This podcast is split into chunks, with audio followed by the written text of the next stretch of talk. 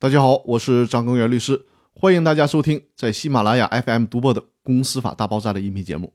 这一期和大家聊的话题是：利用股东知情权泄露了商业秘密，该赔多少钱？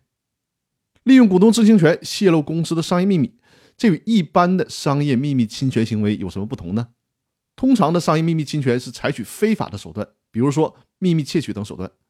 而利用股东知情权泄露商业秘密，采取的却是合法的手段。甚至往往还是通过法院的判决来实现的权利。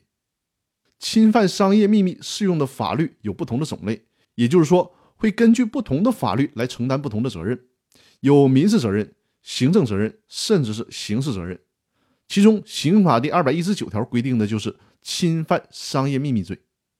我们讨论的公司法司法解释四第十一条，针对的就是民事责任的问题。如果发生了故意或者是过失，泄露了公司商业秘密，给公司造成损失，如何进行赔偿呢？就是我们老百姓说的，赔多少钱算多呀？要不要赔自行车啊？对于损害赔偿具体数额的确定，最高人民法院关于审理不正当竞争民事案件应用法律若干问题的解释第十七条当中规定，确定反不正当竞争法第十条规定的侵犯商业秘密行为的损害赔偿数额，可以参照确定侵犯专利权的损害赔偿额的方法进行。因此，我们得又跑到专利法里看看那里是怎么规定的。专利法的第六十五条规定，侵犯专利权的赔偿数额按照权利人因为侵权所受到的实际损失确定。实际损失难以确定的，可以按照侵权人因侵权所获得的利益确定。权利人的损失或者侵权人获得的利益难以确定的，参照该专利许可使用费的倍数合理确定。赔偿数额还应当包括权利人为制止侵权行为所支付的合理开支。权利人的损失、侵权人获得的利益和专利许可使用费难以确定的，人民法院可以根据专利的类型、侵权行为的性质和情节等因素，确定给予一万元以上一百万元以下的赔偿。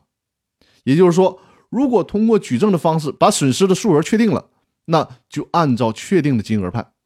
如果实在没有办法证明到底给公司造成多少钱的损失，那法官就在一万元以上一百万元以下这个区间，结合案件的具体情况做出自己的裁量。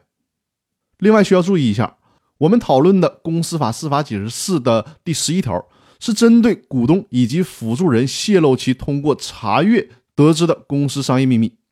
这条司法解释针对的是这种行为所做出的规定。